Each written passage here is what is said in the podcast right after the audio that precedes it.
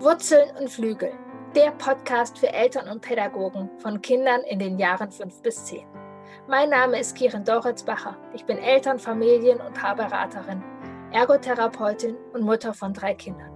Schule, Alltag, Freunde und Konflikte, das alles wird hier Thema sein. Mein Ziel ist es, dich darin zu bestärken, diese spannende Zeit, die sogenannte Wackelzahnpubertät, in vollen Zügen zu genießen.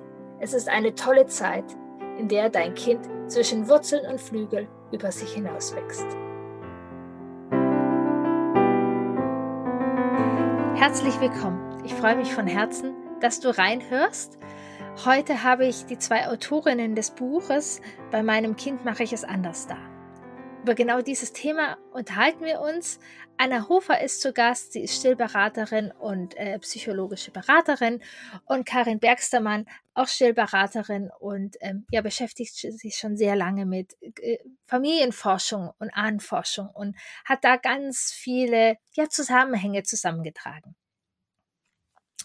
Ähm, Anna durfte ich auch schon persönlich kennenlernen. Wir haben einen netten Abend verbracht, unter anderem mit Nora Imlau, Inke Hummel. Das war genau ein sehr schöner Abend und ein sehr schönes Miteinander. Und so haben wir beschlossen. Und ich, dieses Buch hatte ich sowieso schon, dass es spannend ist. ist. Und ja, so sind wir zu dieser Podcast-Folge gekommen. Die meisten von uns, ja, wir wollen es anders machen, als wir es selbst erlebt haben. Doch, ja, es ist nicht immer so leicht, vor allem auch im Miteinander mit ja, unseren Eltern oder Schwiegereltern. Darüber unterhalten wir uns. Ähm, und ja, wenn du diese Podcast-Folge bis zum Ende hörst, wirst du ja wertvolles Wissen bekommen, um ja auch die Eltern und Schwiegereltern besser zu verstehen, äh, Impulse bekommen, wie du Gespräche führen kannst, Punkte auch erfahren, wo vielleicht nicht immer der Dialog die Lösung ist, sondern auch mal die Abgrenzung. Es ist ein spannendes, vielfältiges Gespräch geworden, um ja, dich daran zu unterstützen, deinen Weg zu gehen. Den eigenen Weg zu gehen, auch in der Expedition ins Vertrauen, mein Gruppenprogramm über sechs Monate geht es genau darum. Nicht aus der Angst heraus, Dinge anders zu machen, sondern aus einem tiefen Vertrauen heraus, Dinge in Verbindung anders unseren Werten entsprechend zu machen. Auch nicht im Gegeneinander, sondern im Miteinander. Im Juli startet die nächste Runde und du kannst jetzt noch dabei sein. www.bindung-beziehung.de Expedition ins Vertrauen. Melde dich gleich an. Ich freue mich auf dich. Freue dich auf dieses informative, wertvolle Gespräch mit Anna und Karin. Herzlich willkommen, dass ihr da seid. Ich will es anders machen mit meinem Kind. Ein Satz, der sehr häufig in meinen Kursen und Beratungen auch zu hören ist. Ihr kennt ihn auch? Ihr habt ein Buch darüber geschrieben. Wieso und wie ist es dazu gekommen? Ja, hallo Kieran. Ähm, danke, dass wir hier sein dürfen. Ich ähm, dieses Buch, ja, das brannte uns eigentlich unter den Nägeln, weil wir gerade in der Elternberatung immer wieder feststellen, dass heute Eltern anders erziehen, anders mit ihren Kindern umgehen, es anderes Wissen über die Säuglingspflege gibt und das dann einfach bei wahnsinnig vielen Familien zu Konflikten führt, vor allem mit den Großeltern. Also wir haben auch Konflikte zum Beispiel mit Kinderärztinnen oder Hebammen oder ja der Bäckerei-Fachverkäuferin, weil irgendwie jeder meint, sich einmischen zu müssen. Aber das kann man ja dann meistens irgendwie so mit sich selber ausmachen oder äh, beiseite schieben. Aber wenn das in der Familie vorkommt und dann immer wieder dieselben Sprüche kommen, dann ist es einfach irgendwann ein Punkt erreicht, wo, ähm, wo es wirklich belastend für die Beziehungen innerhalb der Familie ist. Und deswegen haben wir unser Buch geschrieben, um da anzusetzen und zu erklären, wo das herkommt und wie man damit umgehen kann. Ja, ich will es anders machen. Hört sich ja vielleicht erstmal ganz schön easy an. Ja, machen wir es halt anders. Aber, naja, aber die Realität oder ihr allen Eltern, wir alle Eltern, ich selbst weiß es auch, ist es nicht immer ganz so einfach. Warum, ja, braucht es da ein Buch? Warum braucht es manchmal Beratung? Manchmal braucht, warum braucht es da manchmal ähm, Kurse dafür? Was ist ja. die Herausforderung dabei? Es ist vor allem deswegen nicht einfach, weil wir ja nicht im luftleeren Raum agieren. Also wir haben ja immer Kontakt zu anderen Menschen. Das geht ja irgendwie nicht, oder? wenn ja. wir uns so, ne, wenn wir uns in die Hohle verkriechen könnten und unsere Kinder erziehen und erst rauslassen, wenn sie 18 werden, dann könnten wir vielleicht machen, was wir wollen, ohne uns Gedanken zu machen über andere. Aber das wäre vielleicht auch nicht so unbedingt das Wahre so für die sozialen glaub, Fähigkeiten unserer Kinder. Also es ist ja durchaus wichtig, äh, ähm, auch für unsere Kinder, ähm, dass sie sehen, wie wir, wie wir mit anderen Menschen umgehen, wie wir mit den Großeltern umgehen, wie wir Konflikte lösen. Das ist ja durchaus auch ähm, ein Vorbild für unsere Kinder. Und äh, von daher ist es einfach auch äh, langfristig äh, eine gute Sache, sich da auseinanderzusetzen und hinzusetzen und zu erklären und ähm, ja, Konflikte aus der Welt zu schaffen. Ja, Darüber hinaus Oder, ist, es, genau. ist es auch so, dass ähm, Eltern immer wieder in Beratungen sagen, ich habe das Gefühl, mich rechtfertigen zu müssen. Ständig ja. habe ich das Gefühl, mich zu rechtfertigen. Und ähm, du hast unser Buch ja auch gelesen und darum geht es in diesem Buch halt überhaupt nicht. Ja, es geht nicht ja. darum, grundsätzlich die eigene Haltung immer wieder zu hinterfragen. Gesunde Selbstkritik ist sicherlich nicht falsch, aber Selbstzerfleischung hilft niemandem. Und wir möchten einfach mit diesem Buch Eltern den Rücken stärken, dass ähm, die Vorstellungen, die Sie von Erziehung oder Beziehung zu Ihren Kindern haben, ähm, nicht, nicht falsch sind und nicht ständig und die ganze Zeit hinterfragt werden müssen und vor allen Dingen gegenüber anderen Personen nicht ständig ähm, gerechtfertigt werden müssen. Ja, das ist auch ganz spannend. Ähm, und was ja einfach auch ist, gerade unsere Eltern oder Schwiegereltern äh, oder genau Menschen, die nah sonst mit unserem Kind ähm, im Kontakt sind, das, das berührt ja auch nochmal etwas in uns. Also es ist ja auch in unserer Geschichte und die Muster, die wir in uns haben, ähm, ist dann manchmal nicht ganz so einfach nur über ja Kopfsachen sozusagen oder über ein Ideal oder über ein Bild, was wir haben, anders zu machen, weil gerade auch über die Geschichte, das hatte ja auch Sinn oder die Menschen bedeuten uns einiges. Ähm, ja, das ist sozusagen ein Stück Geschichte, kann man auch vielleicht nicht immer in, in fünf Minuten oder in, ja, um, umschreiben. Oder ich fand es auch sehr schön, ähm, was ihr im, im Buch auch geschrieben habt, neue Wege gehen. Geht das überhaupt einfach äh, in einer Generation? Reicht da eine Generation aus? Na, da reicht nicht, äh, ja, also, nein. es, es, kommt wahrscheinlich darauf an, wie stark man einen neuen Weg gehen will. Und äh, es, äh, ähm, äh, was ich geschrieben hatte mit äh, eine Generation reicht nicht, ist, äh, meinte ich, die ähm, ja, äh, Erziehung komplett umzuwälzen. Ne? Also, ja. dass wir alle jetzt bedürfnisorientiert erziehen oder so weiter. Okay. Das, das, das geht vor allem, das geht halt nicht. Ne? Und wir haben, wir schleppen immer alle noch unser Päckchen aus der eigenen Kindheit mit und ähm, geben Dinge weiter, die vielleicht gar nicht weitergeben wollen. Ähm, wir leben halt nicht im luftleeren Raum. Ne? Wir haben immer unsere Geschichte und wenn dann das Kind kommt oder auch dann schon größer wird, äh, ist da immer noch die Beziehung selber als Kind zu den eigenen Eltern, die ähm, nicht, die man nicht äh, einfach vergessen kann, weil wir sind mit der Geburt des ersten Kindes rücken wir eine Generation höher ja, in der, in der ja. Familienkonstellation und äh, haben dadurch eine andere Rolle. Ähm, aber wir äh, bauen diese auf, auf unserer Vergangenheit, auf dem, was wir als Kinder mit unseren Eltern, mit unseren Großeltern erlebt haben. Und dann können wir vielleicht sagen, okay, das haben meine Eltern toll gemacht oder das haben sie ganz fürchterlich gemacht, das will ich anders machen. Und ähm, diese, diese, dieses äh, Reflektieren der eigenen Kindheit passiert einfach nochmal auf einer ganz anderen Intensität, ähm, wenn wir selber Eltern werden. Ja, und auch in dem Prozess des Elternseins.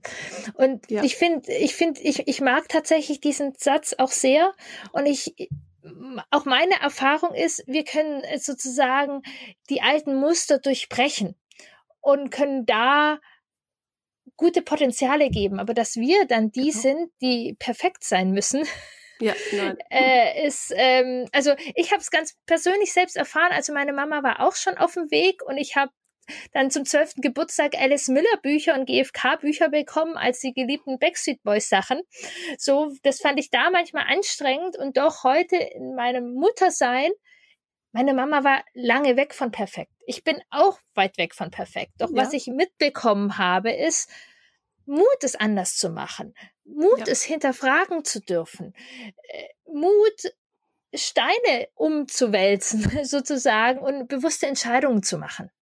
Absolut. Und, und dazu kommt natürlich auch noch, dass äh, dieser Prozess mitunter auch schmerzhaft sein kann. Ja. Und das führt natürlich zu einer ganz natürlichen Ambivalenz. Ja, also auf der einen Seite möchte ich es anders machen, auf der anderen Seite spüre ich da manchmal einen, einen Schmerz, wenn ich die eigene Erziehungserfahrung mit meinen Eltern quasi noch einmal ähm, hinterfrage und ähm, dann ist ja auch immer wieder dieser, dieser schöne Satz im Raum, das hat euch doch auch nicht geschadet. Oh, und ja. dann blicken wir so an uns runter und können das vielleicht nicht hundertprozentig so sagen. Ne? Du hast es ja auch angesprochen, die alten Muster, die wir durchbrechen müssen. Das ist manchmal ein ganz schöner Kraftakt, der sich lohnt. Absolut, bin ich ganz bei dir, aber nichts, was uns mitunter je nach Thema leicht von der Hand geht, ähm, wo manchmal auch Unterstützung gut und wertvoll sein kann, externe Unterstützung. Ähm, aber es geht letztendlich darum, dass wenn wir neue Pfade begehen, die wir in unserer Familiengeschichte nicht erlebt haben, dann ist das tatsächlich mehr manchmal wie so ein, wie so ein Stochern im Nebel und wir wünschen uns manchmal mehr Selbstsicherheit, als dass wir sie tatsächlich innerlich spüren. Und es gibt viele, viele tolle Ratgeber, die da einfach auch nochmal bestärken. Und wir haben uns diesem Thema eben auch gewidmet, um eben die Kommunikation dahingehend auch zu stärken, damit man eben aus dieser Selbstzweifel und auch Rechtfertigungsfalle ähm, rauskommt oder gegebenenfalls auch nicht reintappt.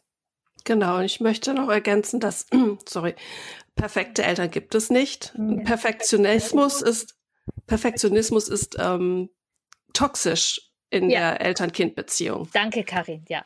Absolut. Weil, ähm, äh, weil, also zum einen, wir ähm, stellen an uns selber unerreichbare Ansprüche.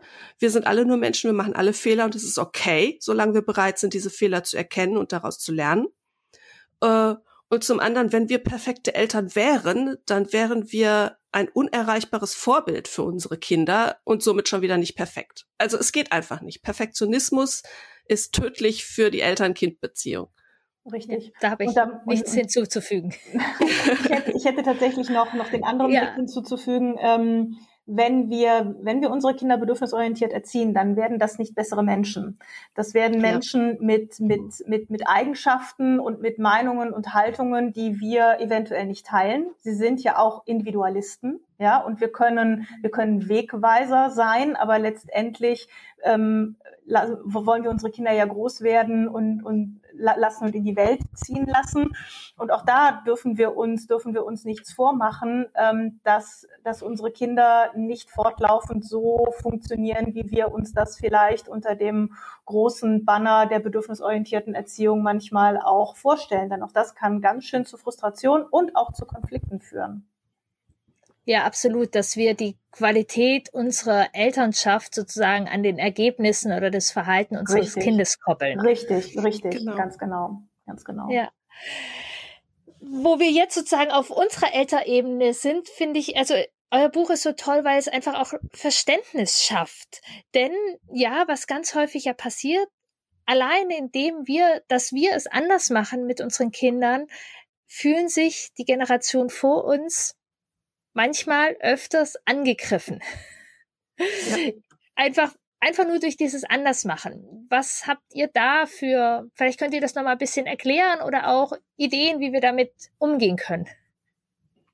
Ja, es ist einfach so, dass äh, unterschwellig einfach mitschwingt, dass äh, die Großeltern es bei mir falsch gemacht haben. Also meine Eltern es bei mir falsch gemacht haben. Wenn ich ja. etwas anders mache, dann kann das andere ja nicht richtig ge gewesen sein. Und ähm, je nachdem, wie die Großeltern so drauf sind, nehmen sie das halt an als, oh, aha, okay, und lernen vielleicht was. Oder sie sagen, ähm, nee, also wir haben das schon richtig gemacht. Wir wissen doch, was wir tun. Wir wollten doch auch nur das Beste für dich. Wie kannst du nur? Ja, und nehmen das sehr persönlich und sehr ähm, und sind dann einfach auch verletzt. Ja. Und ähm, dann muss man halt gucken, woran liegt das? Wo, wo kommt das her, dass das so persönlich genommen wird? Ähm, auf welcher Ebene bewegen wir uns jetzt eigentlich? Weil meistens ist es nicht ähm, der konkrete Anlass, wie ähm, dein Kind muss aber jetzt mal durchschlafen in dem und dem Alter oder du musst aber strenger bei den Hausaufgaben sein oder was auch immer, ne? Ist, sondern ja. es äh, liegt einfach irgendwas ganz anderes zugrunde. Also was wir aus den Großeltern rauskitzeln können, wenn wir fragen, warum glaubst du das denn? Was meinst du denn sind die Konsequenzen? Wovor hast du Angst, wenn ich das so mache? Ja. Das ist total schön, dass wir in eine, eine wirklich offene, fragende Haltung und verstehende Haltung gehen können. Ja. Die Herausforderung für viele erwachsene Kinder gegenüber ihren Eltern ist dann allerdings auch sehr häufig, dass sie sich fragen, ob sie das dürfen. Ähm, also es ist wirklich auch eine, eine, eine, ein anderes nochmal erwachsen werden und aus den Kindern, aus den, letztlich aus den Kinderschuhen herauswachsen, wenn wir selbst Eltern werden. Und uns da auch selbstbewusst hinzustellen und zu sagen, ähm, ich gehe da jetzt meinen Weg und ich muss weder um Erlaubnis bitten, dass ich das so mache, ja. noch brauche ich ein allumfängliches Okay und du machst das gut so. Also wenn, wenn, wenn, wenn Eltern-Kind-Beziehungen ähm, darüber funktionieren, dass man sich quasi die Bestätigung der Eltern abholt für das für, für jedes Tun und jede wichtige Entscheidung im Leben, dann ist das natürlich auch etwas, was was was in der in, in der Erziehung mitunter weitergeführt wird, beziehungsweise was dann wiederum zu Spannungen führen kann, wenn wir wenn wir dieses Muster sozusagen ähm, verlassen. Und ähm, das ist tatsächlich etwas, das ich häufiger in Beratungen erlebe, dass ähm, erwachsene Kinder mir sagen, aber ich kann doch, so, so kann ich doch nicht mit meiner Mutter sprechen die quasi schon ahnen, dass dahinter ein, ein Konflikt schlummert, wenn sie sagen, ne, quasi das, das, das Nein mit der Schleife, also ne, vielen Dank für deinen ja. Ratschlag, aber so mache ich es nicht. Und dann Sorge haben, mit der daraus folgenden Reaktion nicht klarkommen zu können. Also da helfen tatsächlich auch mitunter ganz gut Rollenspiele, ähm, dass ich frage, was glaubst du, wie deine Mutter reagieren wird? Und dann spiele ich das dann spiele ja. ich quasi diese, diese negative Mutter und versuche dann meine, mein, meistens sind es ja, sind ja meistens die Mütter, meine Klientinnen da ähm, kommunikativ quasi durchzulotsen und ihnen zu zeigen, du kannst darauf eine gute Antwort geben Ne, du kannst auch zum Beispiel nichts dazu sagen. Du kannst auch diesen, diesen, diesen, diesen, äh, diesen, die, diesen Kommentar an dir vorbeifliegen lassen. Denn wenn egal, was du darauf antwortest, es führt nur, nur zu noch mehr Streit, lass ihn einfach in der Luft verpuffen. Also das kann tatsächlich auch sehr gut helfen. Ja, und ich finde tatsächlich auch die Haltung oder den Satz auch sagen, wisst ihr, dass wir es anders machen, ist keine Kritik an euch. Wir wissen, dass ihr es bestmöglichst gemacht haben. Es gibt nur einfach neues Wissen, neue Entwicklung. Richtig. Und ich habe tatsächlich ganz gerne dieses Beispiel. Also es verlangt ja jetzt auch niemand, nur weil unsere Eltern vielleicht im Trabi gefahren sind, dass wir auch immer noch im Trabi fahren. Ja. So, also da gehen, Wie bitte? Oder uns nicht anschnallen. Ja, genau. Also es gibt einfach Entwicklung und das geht nicht um Kritik oder in ja. Fragestellung, sondern dass wir weitergehen, wie so vieles in unserer Welt und dass es einfach neues Wissen gibt, dass wir das umsetzen und ja. hoffen, dass wir damit einen Schritt weitergehen. Ob das ja. in 20 Jahren, keine Ahnung. Also für mich persönlich ist tatsächlich die allergrößte Herausforderung, wo ich jetzt schon mal denke, was mache ich, wenn meine Eltern, meine Kinder es ganz anders machen werden wie ich. Richtig. Richtig, ganz genau. Vor dieser, vor dieser Herausforderung ähm, werden wir ganz sicherlich auch irgendwann stehen und uns dann miteinander an dieses Gespräch erinnern. und ähm, genau, aber das, aber diese, diese, vor dieser Herausforderung stehen wir, stehen wir alle, ganz genau. Ja. Genau, und doch finde ich das eben so eine, eine hilfreiche Haltung oft. Und dann, was ihr auch geschrieben habt und was tatsächlich auch meine Erfahrung ist, ähm, gerade weil ich ja oft mit Eltern arbeite von etwas älteren Kindern, man darf denen auch ein bisschen Zeit lassen. Also vielleicht am Anfang, wenn sie dann noch so, also ihr habt da ja ganz viele Beispiele, auch die Kinder müssen durchschlafen und wie das mit dem Stillen ist und so. Wenn die Kinder dann aber vier oder fünf werden, dann merken die Großeltern auch manchmal, okay, also die Welt ist doch nicht untergegangen. Richtig, ja, genau. Richtig. Die Zeit, die Zeit ist da auf jeden Fall auf unserer Seite, ja, genau. Absolut, absolut. Es gibt natürlich, und das wirst du, wirst du sicherlich auch schon dann und wann mal erlebt haben, es gibt sicherlich auch Großeltern, die sehr verständnisvoll am Anfang reagieren, vielleicht auch ja, interessiert sind und offen sind. Und dann kommt irgendwann so, ich nenne das immer, die Kinder verlieren dann so quasi den Nestschutz, so den Finalen. Ja. Jetzt, ne, jetzt da drei, vier, fünf ne, das Kind, es geht in die Schule, ne, ähm, es, es, geht jetzt in die Schule, ein neuer Schritt, jetzt muss es doch mal so langsam. Ja, also ja, irgendwann fällt es vielen Eltern äh, auf die Füße, dass Großelterngenerationen dann auf einmal so eine komische Anspruchshaltung an den Tag legen, so nach dem Motto, das Kind ist doch jetzt genau wie in, wie, wie in der Säuglingszeit auch, das Kind ist jetzt schon so und so alt, dann muss es das doch jetzt so und so machen. Mit, mit, also, und, und das mit einer ganz eigenen Binnenlogik und Selbstverständlichkeit. Ja, oder vorausschauend, ne, so vorausgreifend, so äh, nach dem Motto, ähm, das Kind muss jetzt aber schon mal alleine zum Kindergarten gehen oder ähm, alleine in, in der ersten Klasse zur Schule gehen, weil dann, es muss es doch dann und dann können und dann muss man doch jetzt schon anfangen, das zu üben. So, also ähm, wir, unsere Großelterngeneration hat einfach ganz oft noch diesen Blick, dass man Kindern absolut alles beibringen muss, dass die nichts ja. einfach von alleine lernen, mhm. äh, was ja einfach was wir heute wissen, einfach falsch ist. Die haben von sich aus das Bedürfnis, selbstständig zu werden. Und du kannst ein Kind nicht selbstständig machen, indem du ihm äh, seine, seine Sicherheitszone wegnimmst. Ne? Du musst äh, einfach da sein für das Kind und es so begleiten in seinem eigenen Tempo. Und je mehr du es schubst und machst und drückst, desto äh, mehr erreichst du das Gegenteil, dass es mehr klammert und mehr Angst hat und sich überhaupt nichts mehr traut. Und ähm, ja, aber diese, diese, diese Denke, die steckt halt ganz oft in der Großelterngeneration noch drin, dass äh, du musst dem Kind das aber beibringen. Ja, und das, das da kommen viele, viele, viele, viele äh, Konflikte her. Und, und eigentlich eine Sorge von den Großeltern. Ja, absolut. Ja, genau. absolut. Also ich glaube auch, es ist ganz wichtig in diesem Zusammenhang, wenn wir, wenn wir so sprechen, wir, wir sehen Großeltern nicht als böse oder boshaft an ja, sondern ja. dahinter ja. steckt auch immer die Sorge um das Enkelkind, das den Anschluss verliert, das nicht richtig mitkommt.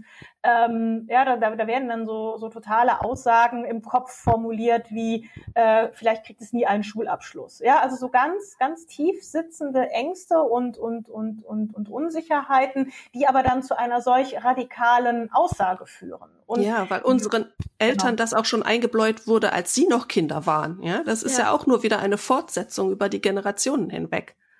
Ja, das ist nochmal ganz wichtig sagen, finde ich, einfach auch dieses Bild zu haben, dass es so über die Generationen geht und ja. es Kraft braucht, dass wir sozusagen einmal stehen bleiben und sehr bewusst überlegen, was wollen wir weitergeben und was ähm, legen wir vielleicht einfach auch auf den Boden ab. Ja, deswegen finde ich es immer so wichtig, sich damit auch äh, zu beschäftigen, wo diese ganzen ähm, Ansichten eigentlich herkommen und was dem ja. zugrunde liegt und ähm, wo da eigentlich der, der Denkprozess in die falsche Richtung gelaufen ist so dass ja. wir es dann eben wieder entdröseln können und wieder zurückgehen können und wieder erklären können, okay, ähm, das ist falsch, weil oder das könnte man anders machen, weil, ne? also nicht, dass man sich jetzt erklären müsste, aber wenn man erklären möchte und ein äh, konstruktives Gespräch mit den Großeltern äh, führt, dann ist so ein Hintergrundwissen immer unheimlich vorteilhaft. Ja, Genau, ja. Was, was kann ich denn sozusagen konkret machen oder habt ihr Impulse, wenn gerade jetzt Großeltern vielleicht, ja, mir hat es damals auch nicht geschadet sagen oder das Mädchen muss jetzt gute Noten in der Schule haben ähm, oder ja, so, so Sätze, die manchmal von Großeltern kommen, die nicht immer unseren Werten entsprechen. Ja, das finde ich immer schwierig, da Beispiele zu nennen, weil es von so vielen Faktoren abhängt. Es hängt vor allem davon ja. ab, was für eine Beziehung ich persönlich zu meinen Eltern habe oder Schwiegereltern oder vielleicht Vater und Mutter unterschiedlich. Ja, wer kommt mit diesem Spruch? Und ähm, und dann eben auch, äh, was wollte ich sagen, ähm, ja, auch mein eigener Charakter, ne? Also wie gehe ich mit sowas um? Oder wie sind die Charaktere generell? Kann ich das mit Humor nehmen? Äh, reagiert diese Person besser, wenn ich ihnen mit hier äh, Beleg ABC komme? Oder ähm, ja, da, da spielen einfach so viele Faktoren mit rein, die man ähm, wo schwer ist, dann einfach äh, konkrete Beispiele zu nennen und sagen, so, wenn du, wenn deine Oma A sagt, dann sagst du B und dann versteht sie C und dann ist alles gut oder so. Ja. ja das fun funktioniert das leider einfach nicht. Es ja. ist einfach äh, auf der Beziehungsebene komplizierter als ähm, ich gebe dir Schema F und es funktioniert. Dazu kommt natürlich noch, dass wenn man über, wenn man über größere Kinder spricht, man natürlich auch noch einmal für diese Kinder einen anderen Schutzraum braucht. Also ähm, wenn die, wenn die Großeltern praktisch beim, ich nenne es jetzt mal einfach, ne, beim beim Sonntagscafé, weil man sich, weil man sich trifft, äh, über das Schulkind, ja, oder das oder das Vorschulkind äh, spricht, ne, im Sinne, wir hatten ja gerade das Beispiel mit dem, muss jetzt aber gute Noten bringen, ähm, dass wir natürlich auch unsere Kinder, die natürlich diese Informationen aufnehmen, ähm, natürlich dahingehend auch schützen müssen und dann ganz klar sagen können, ist ein wichtiges Thema, ich tausche mich da auch gerne mit dir aus, aber nicht jetzt, wo wir hier sitzen. Ich rufe dich nächste Woche an und dann reden wir in Ruhe. Ja, so, es gibt keinen Streit, es gibt kein, ähm, ich rede nicht mit dir darüber. Ich kann mich selbst nochmal innerlich auf das Thema, das da auf mich zukommt, innerlich vorbereiten. Wenn ich da irgendwie Herzklopfen oder Stress kriege, wie auch immer, kann mich mit, kann mich mit jemandem abstimmen ähm, und äh, habe dann quasi auch den Raum, darüber zu sprechen, ohne dass das Kind mitbekommt, dass über, ne, dass über es selbst gesprochen wird, über Schule, über Noten, über Leistung, wie auch immer. Ja, und was ich tatsächlich auch ähm, äh, sozusagen noch ein Aspekt finde, Karin, du meintest vorher, wie unsere Beziehung zu unseren Eltern oder Schwiegereltern ist. Ähm, Gerade wenn die Kinder ein bisschen älter sind, können wir auch gucken, welche Beziehung hat das Kind denn eigentlich zu dieser genau. Person. Und was braucht das Kind von uns? Also ich würde sagen, es gibt Situationen, wo es wichtig ist, wenn wir sagen, das sehe ich anders. Können wir bitte das Thema wechseln?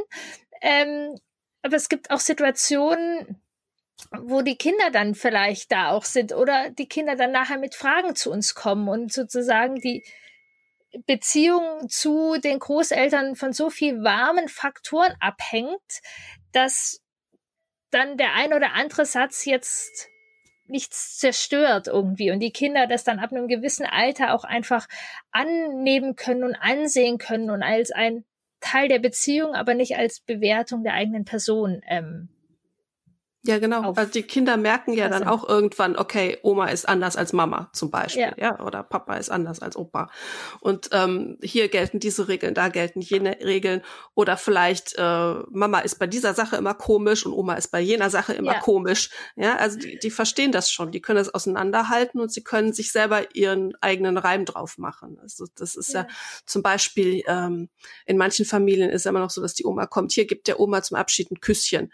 Und wenn du dein Kind darauf vorbereitet hast, nee, äh, Bodily Autonomie, ja, du musst gar nichts, ähm, dann geht das Kind vielleicht selber irgendwann, nee, du, ich will mir dir jetzt keinen Kuss geben. Es ist nicht gegen dich, aber ich mag jetzt einfach nicht. Und dann, ja. dann kann das Kind das mit der Oma austragen, das ist okay. Und wenn die Oma irgendwie reagiert, dass man vielleicht doch nochmal drauf eingehen sollte, dann kann man sie auch, ne, beiseite ja. nehmen oder an einem anderen Tag nochmal drauf ansprechen, wie zum Beispiel, wenn sie irgendwie eingeschnappt reagiert oder äh, dann mit ähm, emotionaler Erpressung äh, antwortet oder so. Aber selbst das, ab einem gewissen Alter können die Kinder das einschätzen und ähm, nehmen es dann auch nicht mehr persönlich, sondern sagen, ja, Oma ist halt so. Ja. ja, oder ich frage tatsächlich dann auch jetzt rein persönlich, frage ich manchmal, du, wie ging's dir eigentlich damit? Ja, genau. Und da mache ich eben Gespräch suchen. Ja, ja und dann nehme ich nämlich inzwischen zunehmend mehr die Erfahrung, dass mein ähm, mein Pegel schneller ausschwingt als der Pegel meiner Kinder. Ja, ja weil wir mehr, genau. weil wir mehr äh, Gepäck haben mit unseren Eltern. Ja, ne? ja das ist einfach so. Ja. Was ist denn, wenn der Dialog nicht ausreicht? Wenn, wenn es so, das, was wir gerade gesprochen haben, ähm, genau, das ist total wertvoll und hilfreich und doch tatsächlich bei mir gerade in den Beratungen ähm, landen dann manchmal Menschen, wo das sozusagen nicht ausreicht. Weil die, weil die Konflikte, weil die Konflikte tiefer gehen als das, was wir jetzt hier miteinander besprochen haben? Ja, oder halt äh, die, die Großeltern sich nicht so mit auf den Weg nehmen lassen. Mhm. Ähm, und ja. dann eben ja unterschiedlich stark reagieren, ob das dann genau Erpressung emotional ist oder auch Kontakt abbrechen. Ich hatte tatsächlich auch den Fall, ähm, dass man aus dem Erbe ausgeschlossen worden ist. Mhm. Ähm, Hm, ja, aufgrund, aufgrund un, unüberbrückbarer Differenzen, ne? wie es immer so schön heißt, genau. Ja. Also die, also die, die Sache ist halt die, ähm, die Konflikte, die sich, die sich ähm, in der in der Zeit praktisch auftun, wenn wir wenn wir Eltern werden und wenn wir unsere, sage ich jetzt mal, Kleinkinder begleiten, ich sage jetzt mal bis Vorschulalter, ja, dann ähm, merken wir natürlich, ähm, das hatte Karin auch schon gesagt, dass wir, dass wir unseren unseren persönlichen Rucksack mit unseren Eltern tragen. Und ähm, das Buch setzt ja praktisch an, diese, diese, diese Konfliktspirale ähm, gar nicht erst so ähm, sich entwickeln zu lassen. Ähm, in dem Buch findet, findet man ja auch diese schöne, diese schöne Grafik ähm, von Glasel, der ja diese, der, der genau diese, diese, diese Kommunikations- oder, oder diese Konflikteskalation beschrieben hat. Und es gibt einfach irgendwann einen, einen Punkt, wo so viel sich angehäuft hat auf so vielen unterschiedlichen Ebenen, die sich dann auch quasi miteinander vermengen, ähm, dass dem tatsächlich ohne, ohne externe Hilfe oder, oder, oder Unterstützung, zu der aber natürlich auch alle Seiten sich zumindest so bereit erklären müssen, dass sie sagen, okay, gut, wir machen jetzt mal ein, zwei Termine bei einer Mediatorin, ja, ähm, dass das quasi in einem, in einem ähm, wertfreien Raum noch einmal durch eine Mittelsperson kommuniziert werden kann. Ähm, aber das sind tatsächlich, ähm, glaube ich, auch, auch bei dir in deinen Beratungen starke, ähm, starke Ausnahmen.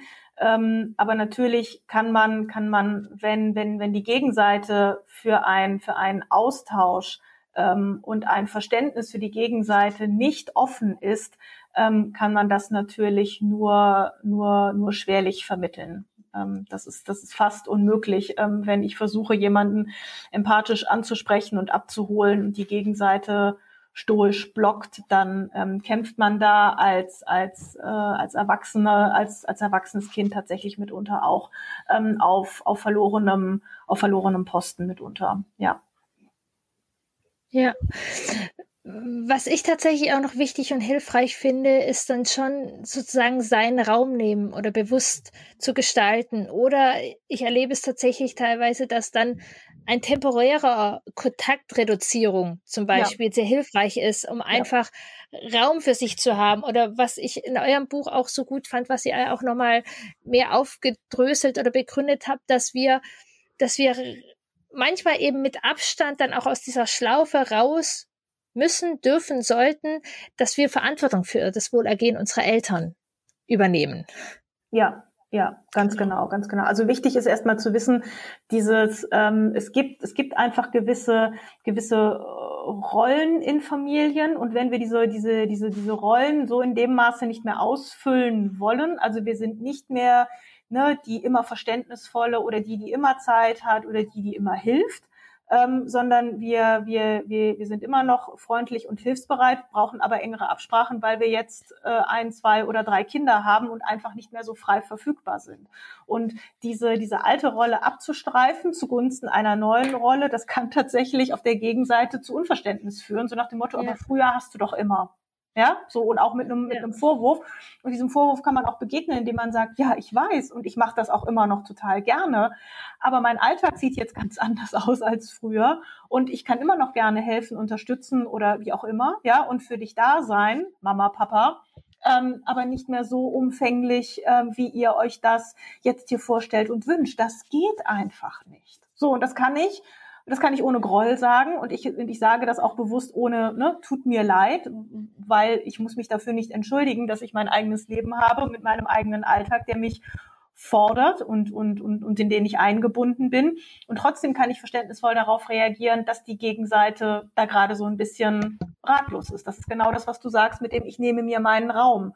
Und die, die, die wichtige Botschaft ist immer, man darf sich diesen Raum nehmen, äh, ohne, der Gegen, ohne, ohne sich bei der Gegenseite dafür explizit entschuldigen zu müssen, sondern eine Erklärung zu liefern. Eine Erklärung ist keine Entschuldigung und ist auch keine Rechtfertigung. Das muss man ganz klar unterteilen.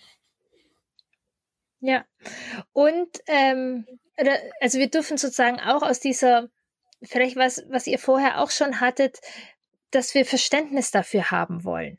So, sondern wir dürfen das spüren, okay, wir brauchen jetzt ein bisschen Raum Mhm. Und was ich auch ganz wichtig finde, das muss nichts Endgültiges sein. Ich erlebe ja. es tatsächlich sehr, sehr häufig, dass wenn Abgrenzung, sich finden, Stabilisation da ist und wir das sozusagen in einer klaren und doch nicht kämpferischen Haltung machen, ja. kann es sein, dass es sich tatsächlich ein Jahr später, zwei Jahre später wieder annähert und viele Dinge möglich sind, die vorher vielleicht nicht so möglich erschienen. Ja, natürlich. Das hängt natürlich, ja. das hat, das hat, das hat Karin auch schon gesagt. Es hängt immer mit den, mit den, mit den Persönlichkeiten zusammen, die da aufeinandertreffen und das, und das Verhältnis zwischen den, zwischen den einzelnen Familienmitgliedern, sei es jetzt die eigene Herkunftsfamilie oder die, in die man quasi ne, eingeheiratet hat. Ähm, aber natürlich ist ein, ist ein, sag ich mal, sich, sich dezent zurück ziehen und, und, und sagen, wir sehen uns jetzt nicht irgendwie jedes Wochenende oder jedes zweite, sondern wir sehen uns das nächste Mal zu diesem und jenem Feiertag oder wir sehen uns auf jeden Fall, wenn diese oder jene Person ähm, Geburtstag hat. Äh, das ist kein, das ist kein Kontaktabbruch, sondern das ist immer wieder die Möglichkeit, miteinander ähm, die Fühler auszustrecken und zu gucken, wo stehen wir denn jetzt gerade miteinander.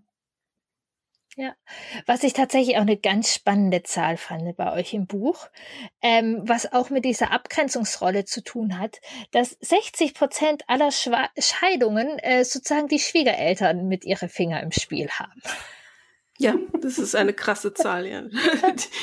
ähm, da bin ich auch, äh, äh, ja, ich weiß gar nicht, hat es mich erstaunt, als, als ich meine, ähm, bestätigt, ja, vielleicht. Ja, eher bestätigt, ja, eher, eher das. Ähm, ja, als ich auf diese Zahl gestoßen bin. Also es ist schon, ähm, ja, es führt einem drastisch vor Augen, ähm, ja, das, wie, wie verbreitet dieses Problem einfach ist. Ne?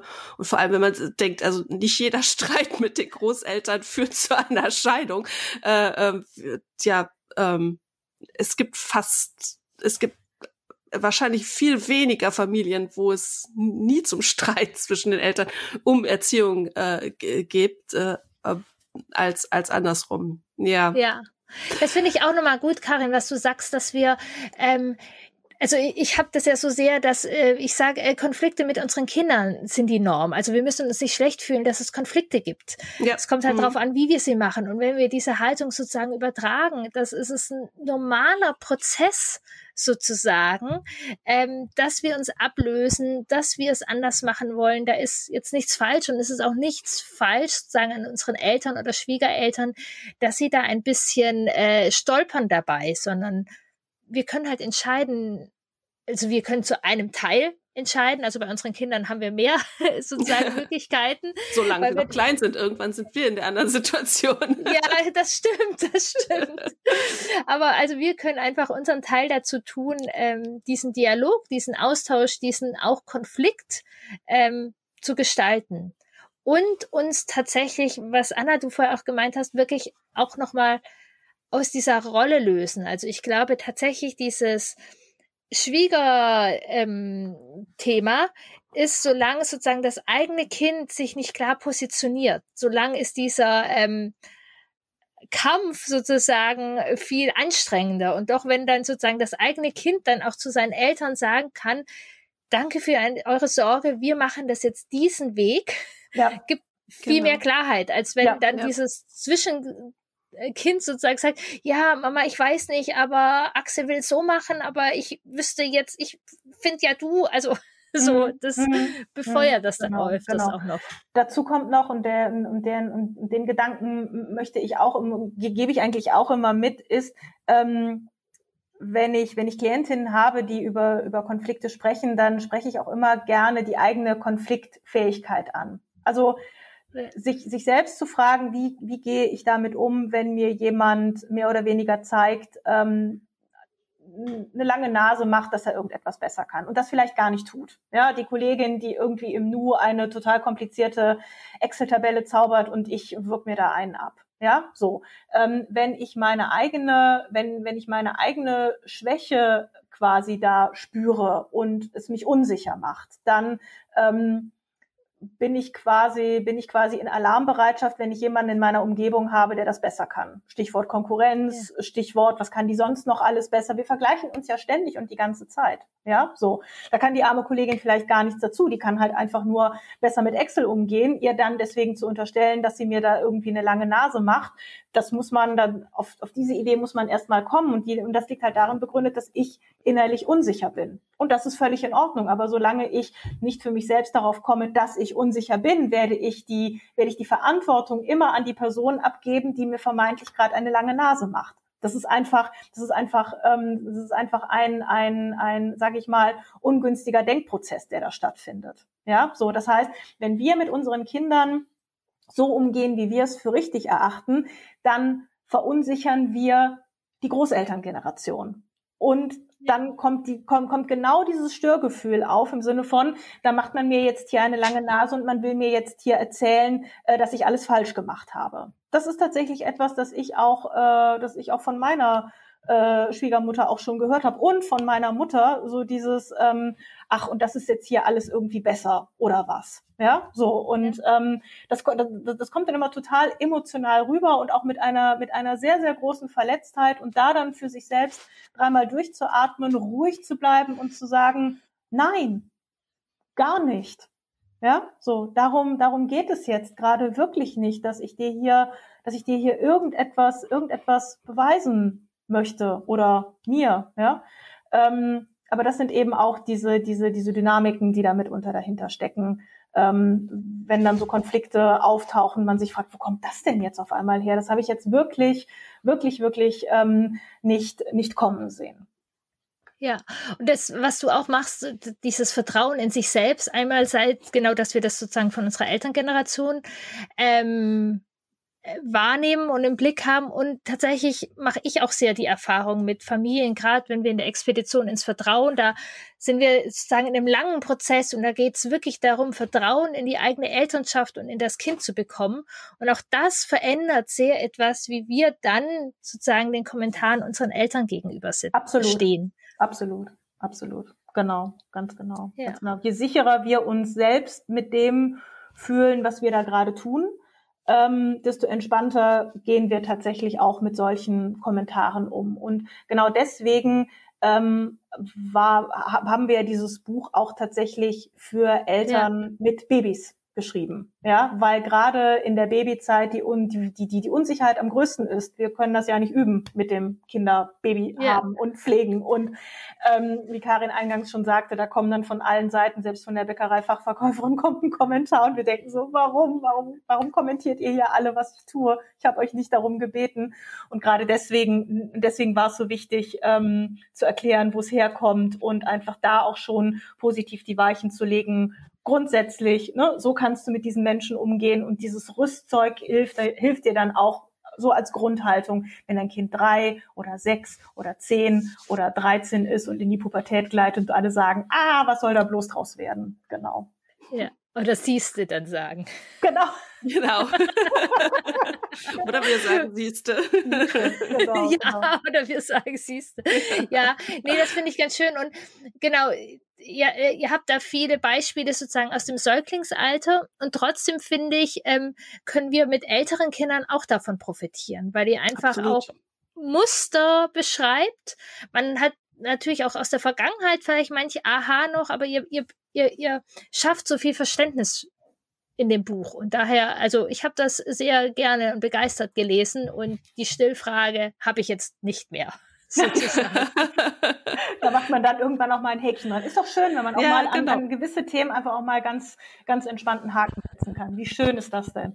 Ja. Ja, ja ich danke euch total. Sehr gerne. Es ist ein, ein, spannendes Gespräch. Ich, ich stelle am Ende normalerweise meinen Gästen und Gästinnen immer eine Frage zu ihrer Schulkindzeit.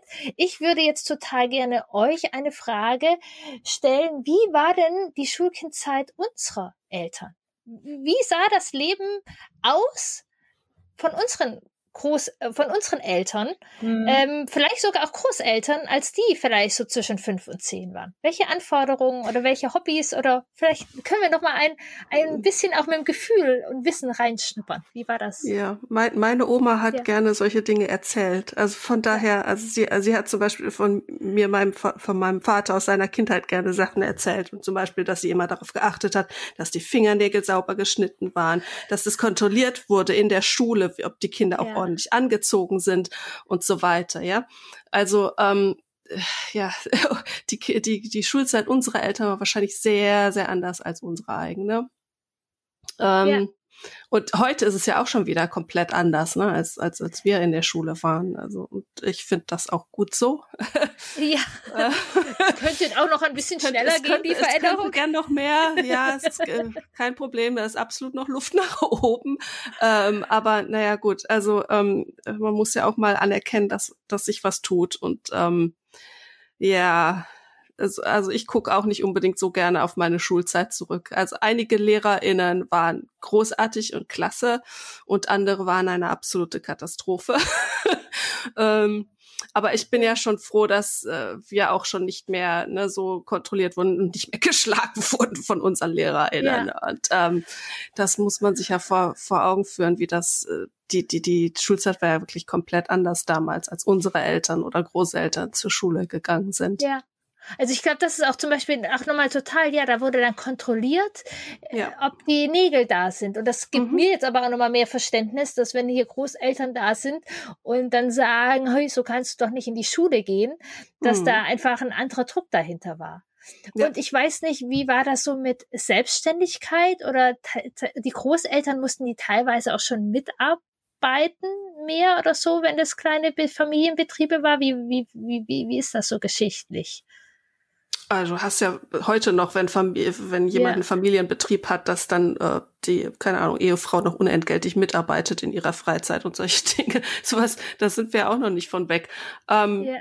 Aber ja, früher waren Dinge viel mehr Familienbetriebe in dem Sinne, dass wirklich alle mit ranpacken mussten ne? und dann auch die, die Kinder noch mit eingespannt wurden. Und, ähm, ja, also es ist, äh, ist ja, unsere ja, Großeltern und Eltern sind äh, wirklich sehr anders groß geworden als wir selber. Und vielleicht äh, ist es auch gar nicht mal so eine dumme Idee, sich ähm, einfach mal beim nächsten Kaffeeklatsch mit den äh, Großeltern an einen Tisch zu setzen und sagen, erzähl mir doch mal aus deiner Kindheit. Ja, das und dann einfach schön. mal gucken, ähm, ja, was sich da für spannende Gespräche daraus entwickeln. Ja, also das mag ich auch. Tatsächlich ist, ich kann das nicht mehr machen, weil meine Mutter nicht mehr lebt. Hm. Und ich finde das schade. so, ja. also ich, ich hatte gerade mit meinem Bruder gesprochen, dass wir mal zu unserem Onkel fahren und so, weil das, äh, vielleicht ist es nicht, in der Kleinkindzeit hatte ich da keine Energie, Nerven dafür. Aber jetzt entsteht tatsächlich so ein Interesse daran und einfach ohne Wertung, aus Interesse offen zu sein, wie war dein Leben da eigentlich und was für Herausforderungen sind es dann auch sozusagen, sich auf das Neue einzustellen. Genau. Ja, da muss man dann auch aber wieder vorsichtig sein, weil manche Leute möchten über ihre Kindheit oder bestimmte ja. Aspekte da gar nicht reden. Und es ist ähm, auch deren Recht zu sagen, nein, ich will das mit in mein Grab nehmen. Also das hatte ich zum Beispiel bei meiner Oma. Also sie hat mir dann paar Geschichten ansatzweise erzählt, aber äh, wenn man dann nachgebohrt hat oder nachgefragt hat, auch, auch sanft, dann wurde dann abgeblockt und ähm, dann muss man dann irgendwann auch akzeptieren, dass es ihre Geschichte ist und sie muss mir das nicht erzählen. Auch ja, wenn ich es ja. schade finde. Ganz genau, das finde ich auch wichtig. Das war bei meiner Großmutter auch so. Ähm, da kann ich tatsächlich nichts aus der Schulzeit oder so erzählen. Die ist, ähm, die ist geflohen mit ihrer kleinen Schwester und, und ihrem, ihrem kleinen Bruder, der damals noch im Kinderwagen lag. Ne? Also ähm, das sind, das sind so Episoden, ähm, darüber haben wir uns nie unterhalten und ähm, bei, bei, der, bei der Schulzeit äh, meiner Mutter ist mir zum Beispiel die Erzählung hängen geblieben, dass sie mit dem, mit dem Lineal geschlagen worden ist, mhm. weil sie sich noch, also und, und da war sie schon, da war sie schon groß, also, also pubertierend, weil sie sich die Fingernägel ähm, lackiert hat. Und da hat mhm. sie, und da ist sie mit dem, da ist sie mit dem, mit dem, mit dem Lineal geschlagen worden. Das hat sie mir, das hat sie mir ähm, erzählt. Sie hat mir aber auch erzählt, dass äh, meine Oma, die ich, die ich wahnsinnig geliebt habe und und und und, und auch immer noch liebe, ähm, dass als sie, als sie als, als Teenager zu spät nach Hause gekommen ist, dass, dass, dass meine Oma sie mit dem, mit dem, mit dem Kochlöffel durch die Wohnung gejagt hat. Und das ist wirklich ein Bild, das sich für mich auch mit meiner Erinnerung an meine Oma nur schwer ähm, vereinen lässt. Also das ist wirklich so, ich, ja. ich höre das und ich, ich, äh, ich, ich glaube ihr das auch. Ja, also es ist nicht so im Sinne von, dass jemand gesagt hat, meine, meine Oma hat das nicht, hat das nicht gemacht. Ich habe schon auch als Kind verstanden, dass es immer unterschiedliche Arten gab, mit Kindern umzugehen und sie zu erziehen. Das war mir, das war mir schon immer klar. Ähm, aber wenn dir das natürlich in der eigenen Familie so emotional auf die Füße fällt, dann ist das natürlich eine große, große Herausforderung für eine, für ein heranwachsendes, für ein heranwachsendes Kind. Genau, das sind die, mhm. das sind so die, die, diese Erziehungsstile, ähm, wo du dann sagst, das kriege ich jetzt mit meiner, mit meiner lieben, fürsorglichen Oma, die mich noch nicht mal irgendwie angemault hat, ja, ähm, kriege krieg ich das nur schwer, kriege ich das nur schwer miteinander verbunden. Ja, ist auch wieder ein Thema, wo äh, ganz viel Gleichzeitigkeit nebeneinander mhm, stehen darf. Mhm, genau, so. ganz genau. Das ist genau. Verständnis auch und gleichzeitig auch ähm, Klarheit. Also ich verstehe, dass es für dich doof war und ich verstehe den Druck, der hinter dir steht, wenn jetzt jemand ähm, lackierte Fingernägel eventuell hat und trotzdem wollen wir es anders machen. Ja, ja, ja, ganz ja. genau, ganz genau. Ja, total schön danke. Wo kriegt man denn mehr von euch? Oder vielleicht könnt ihr noch mal kurz was zum Buch sagen, wo es das gibt, wie es das gibt und wo man euch, äh, euch noch erwischt oder wenn man da noch mehr wissen möchte und das jetzt spannend fand. Ja, also unser Buch gibt's in, in jedem Buchhandel, äh, bestellbar online, überall. Ähm, ich habe eine Homepage, ein Blog, ähm, familiehistorisch.de wo ich halt über alle möglichen Hintergründe, über Erziehung und so weiter und Familienleben äh, blogge und schreibe. Ich habe recht neu einen Podcast, der ist ja. auch auf meinem äh, auf meiner Webseite verlinkt und ähm, ja, wenn man diese Arbeit unterstützen möchte, dann äh, geht das auf Steady. Da habe ich einen Newsletter, da bleibt man immer in ähm, äh, ja äh, up to date und ja, also eigentlich genau, da findet man eigentlich alles bei mir und im äh, Social Media bin ich auch eigentlich fast überall und als äh, Familienleben EH für einst und heute. Ja, super. Ich mache genau. auch alles, kommt nochmal in die Show Notes rein. genau, also ich, ähm, ich, ich, ich arbeite ja als, als, als Stillberaterin und habe da eine entsprechende, eine entsprechende Homepage. Neu im Aufbau ist die Seite entwicklungsraum.köln, wo es tatsächlich dann im Schwerpunkt auch in der Beratung eben um, äh, um, um Familienkonflikte äh, gehen darf, ähm, wenn man mich da quasi als ähm, als Beraterin, Mediatorin, wie auch immer, ähm, gerne zu, zu kontaktieren möchte, dann immer sehr, sehr gerne. Auf beiden Seiten sind auch alle anderen ähm, Profile verlinkt, ähm, auf denen ich so zu finden bin. Also Vernetzung ist auf jeden Fall großzügig möglich, wenn Interesse besteht. Genau. Ja, super. Vielen Dank. Dankeschön. Vielen Dank. Was für ein spannendes Gespräch.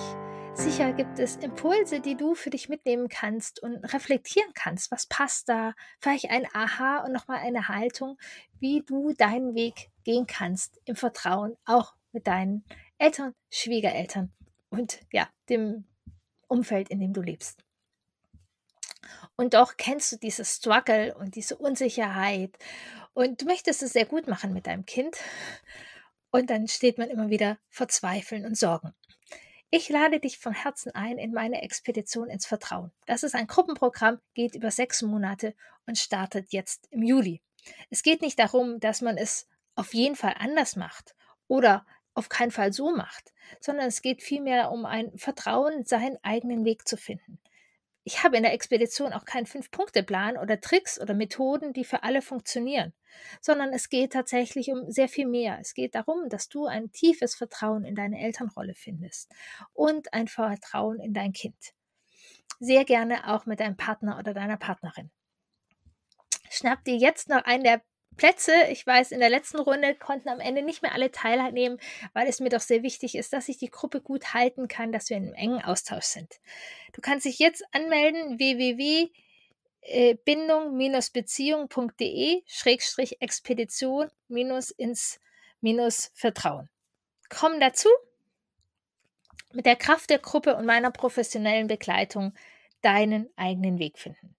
Auch, ja, mit Schwiegereltern und Eltern, wo es vielleicht manchmal ruckelt www.bindung-beziehung.de-expedition-ins-vertrauen. Mit der Kraft der Gruppe und meiner professionellen Begleitung deinen eigenen Weg finden. Darin unterstütze ich dich gern. Es ist eine wundervolle Arbeit und macht großen Spaß. Ich freue mich auf dich.